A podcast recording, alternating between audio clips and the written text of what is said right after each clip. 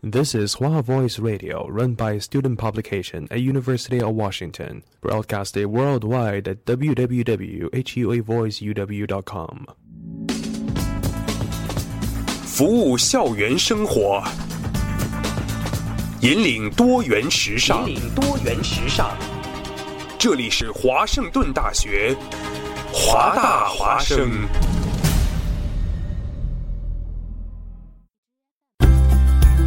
电影资讯抢先报，经典好片细细品，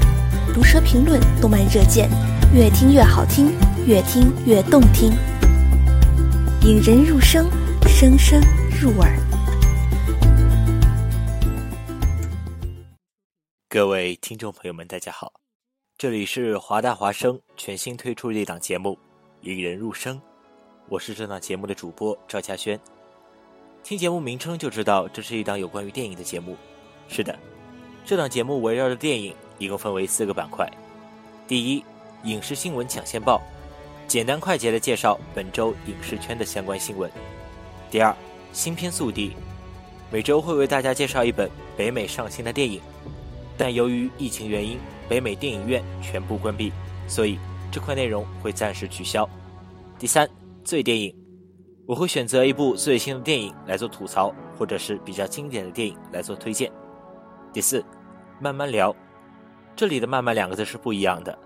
第一个“慢”指的是动漫。显而易见，我在这个板块会推荐一部日本番剧，并给出自己的评价。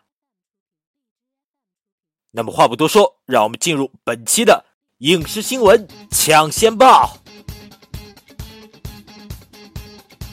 如今，德云社在郭德纲的带领下发展的越来越好，郭德纲的徒弟们也一个一个红了起来。除了在舞台上说相声，他们还会接拍一些影视剧作品，打开另一扇演艺事业的大门。近日，郭德纲爱徒栾云平爆料自己正在拍摄一部《狗果定理》的影视剧，在德云社，栾云平担任总队长一职，负责调度和安排整个德云社的演出事宜。其实，栾云平的演技早在《欢乐喜剧人》第三季的时候就已经初露峥嵘，当时他为郭麒麟的助演，分别饰演了大帅身边的近侍卫兵以及皇上身边的眼下太监。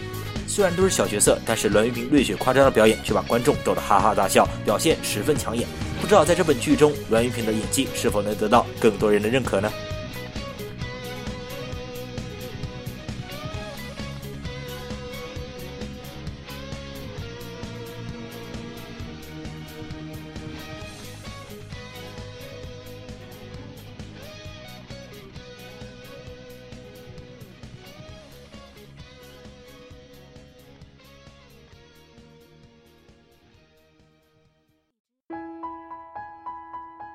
这里是越听越动听的引人入声。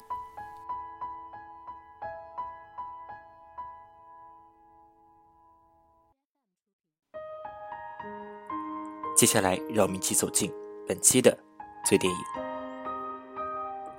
总感觉这些年好莱坞好像拍了很多老牌艺人的传记电影，比如说《火箭队》是讲艾尔顿强的，《锈迹斑斑》讲的是莫特利克鲁乐队的，好像有关猫王的电影要开拍了。还有就是今天我们要来讲的两本，今年获得奥斯卡最佳女主的《朱迪》，和去年获得奥斯卡最佳男主的《波西米亚狂想曲》。为什么要讲这两本？因为我觉得这两本都是因为演员的出色表演而挽救了剧情的电影。首先，我来讲讲《朱迪》。电影《朱迪》改编自音乐剧《彩虹尽头》，截取的是二十世纪好莱坞著名演员、歌唱家朱迪·兰加德短暂人生的最后那段时光。四十六岁的他，因为事业的低迷，债务缠身，只能带着两个孩子，为着一百五十美元的酬劳四处走穴。付不起酒店房费的他，甚至还要到前夫家投诉。这时，他接到了伦敦的演出邀请，为了证明自己有稳定的收入，可以争夺子女的抚养权，朱迪只身前往英国。影片采用的是不断插叙的表现手法，在少女朱迪和中年朱迪之间来回穿插讲述剧情。十四岁时。朱迪·兰加德获得录音室经纪人路易 ·B· 梅耶的赏识。梅耶认为她有其他女孩子没有的天赋，不断说服她进入演艺圈。镜头随后切到四十多岁的朱迪走穴之后的她，带着一对孩子去住酒店，但是因为之前的账单都没有付而遭拒绝，于是只能去投靠当时已经跟她离婚的前夫。四十多岁，已经在美国落魄的朱迪，为了两个孩子，决定前往英国走穴。然而到了英国，朱迪被一直以来滥用药物的后遗症所困扰，无法在舞台上正常表演，在伦敦的首演也迟到了。然后镜头切回到朱迪儿时的片段，从少女时期开始，她就一直被迫服用各类药物来维持自己的形象和身材。经纪人不允许她吃高热量的食物，一旦她说饿，就粗暴地给她一颗抑制食欲的药。这种药会让人长期处于兴奋状态，影响她的睡眠。但经纪人不以为然，因为在睡觉前，他还会再给她一颗镇定的药。从两个段落的简单闪回，我们就可以清楚地了解了导演的意图以及朱迪兰加的此人。很多人说，你看这本电影前必须要去了解一下朱迪，才会有更好的代入感。但其实你看我前面的讲述，是不是很简单就可以理解了？无非就是演员的起落，顺带些与他相关的历史背景而已，没有那么深刻。所以我们无需知道朱迪的生平，无需知道当时的好莱坞多黑暗，无需知道《Over the Rainbow》在十强运动的作用。更何况，作为一本成功的电影，跟你是否了解主角背景关系并不大，也许会影响你对人物的深刻分析。但绝对不会影响你对这本电影的评判，而我对这本电影的评判就是平淡无奇的剧情，刻意突兀的表现手法，妄图多头并进的主题，磕磕绊绊的节奏，支离破碎的逻辑，不励志，不苦难，不感人。不要说我冷血，静下心来想想，实际上朱迪的起伏归纳起来就是出身寒微，却运气的被发掘、被包装、被孵化，推向了市场，然后成功、有名有利。但这时候的他们却不再满足既得荣耀。反而开始追求自我个性，开始追求私生活的安全性，追求自我的空间，然后被观众抛弃，开始落魄。我这一罗列，你是不是也发现了？这样的演艺圈人士和以此为题材的影片实在太多太多，所以真的不是我冷漠，而是真的不能引起我的关注或者同情。你在想，如果不是演艺圈，幻化作我们身边，其实每个成年人都是在这样的规则下生活生存的，在各行各业。如果要做到高人一等，除非含着金钥匙、披着黄金甲诞生，否则任何人说起来都会是一部血泪史。赚的是这份钱，就要遵守对应的游戏规则，对吧？所以这绝对不是嗑药、迟到和让观众来同情的理由。所以我也不会认为朱迪为了保持身材、远离蛋糕有什么好讲来讲去、反复蒙太奇的。专业是每个行业做到顶层的入场券。当然，我也不否认导演为了电影在镜头上也花了小心思，比如说会经常采用对比的手法，台前的热辣舞蹈与台后蜷缩在卫生间抽烟的朱迪，一个正青春，一个满是落魄，这样的画面还是有点冲击感的。更何况还有瑞尼、齐威格的绝对加分的表演，不得不说齐威格真的是太厉害了。他们说是因为齐威格有着跟朱迪差不多的经历，所以对人物的处理和把控上都可以非常的到位。但不管如何，我为他的演技深深的折服。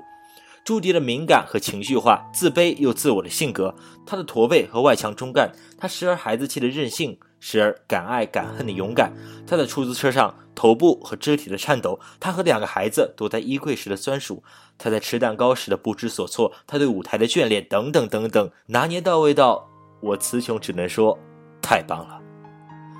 但是真的很遗憾。不管齐维格的表演如何优秀，都难以挽救剧本平淡和表现手法生硬等硬伤。在影片，我们看到了很多点，比如婚姻、教育、同志、职业素养等等。但重点呢？流水账式的表现没有力度，不能共鸣。他对孩子的爱缺乏根基，他对同性的支持缺乏内涵，他对舞台的眷恋缺乏依据，他的脆弱、恐惧、迷惘、混沌、痛苦、勇敢，我们都看到了，但都是一闪而过，缺乏铺垫和说服力。然后你看到影片的最后，朱迪自说自话的去后台候场，三言两语说服原本要上台的歌者代替他上去唱歌，没有人觉得意外，观众甚至还全场起立大合唱。要知道他前面是被观众的嘘声赶下台的，但是导演就是这么任性，就这么突然的让朱迪被全场观众所支持，我也是醉了。哎呀，说着说着就说多了，好像今天来不及讲《波西米亚狂想曲》了，那我们就把这本影片留给下周吧。最后用时光网的评论来结束今天的醉电影。不论一个人是否了解朱迪的一生，这本电影都没能让人记住朱迪饱受摧残的灵魂，也没能深刻剖析人物。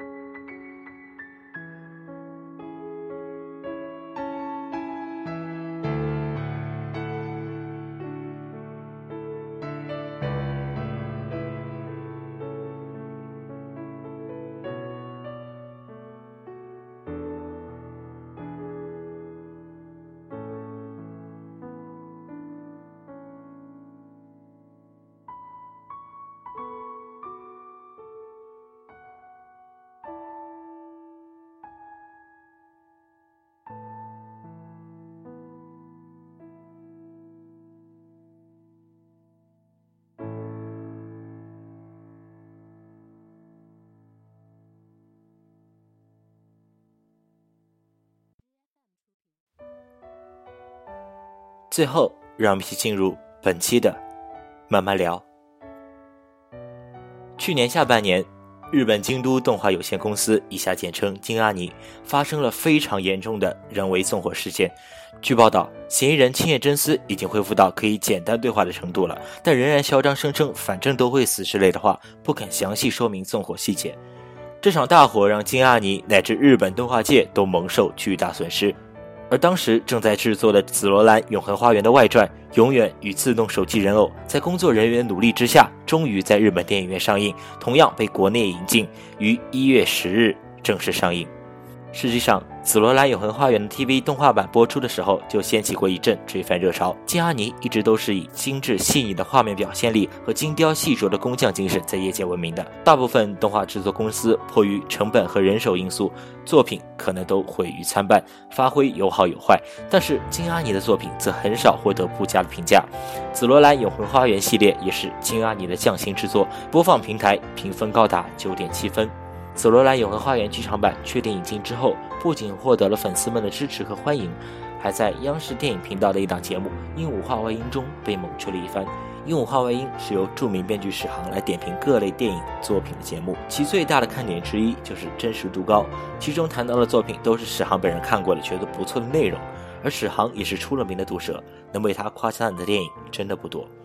史航在节目中表示，没想到片名达到十八个字的《紫罗兰永恒花园外传：永远与自动手机人偶》居然是这么好看的一本电影，看了让他十分感动。在电影中，邮递员这个职业不只是传递信件这么简单，更重要的作用是传递幸福。他讲到，里面最让他催泪的一句话是：“毕竟不存在不必送达的信件。”的确如此，在那个世界观下，没有人会邮寄无用之信，所有的信都应该有它的归宿。无论信件的内容长短如何，措辞精致与否，大家想要传达的都是幸福。史航还大胆建议中国邮政总局应该专门组织观看，还推荐全国的邮递员都应该看一看。其实，个人感觉如今的信件已经不再便捷了，寄信又慢又不方便，邮递信件也不再是人们最优先的选择。再回头看那些信件和邮票，就显得比较有时代感了。信件逐渐被电子邮件。和即时聊天软件所代替，但《紫罗兰永恒花园》中寄信的书记人偶所传达的不只是信，更多的是一种情感，一种名为爱的情感。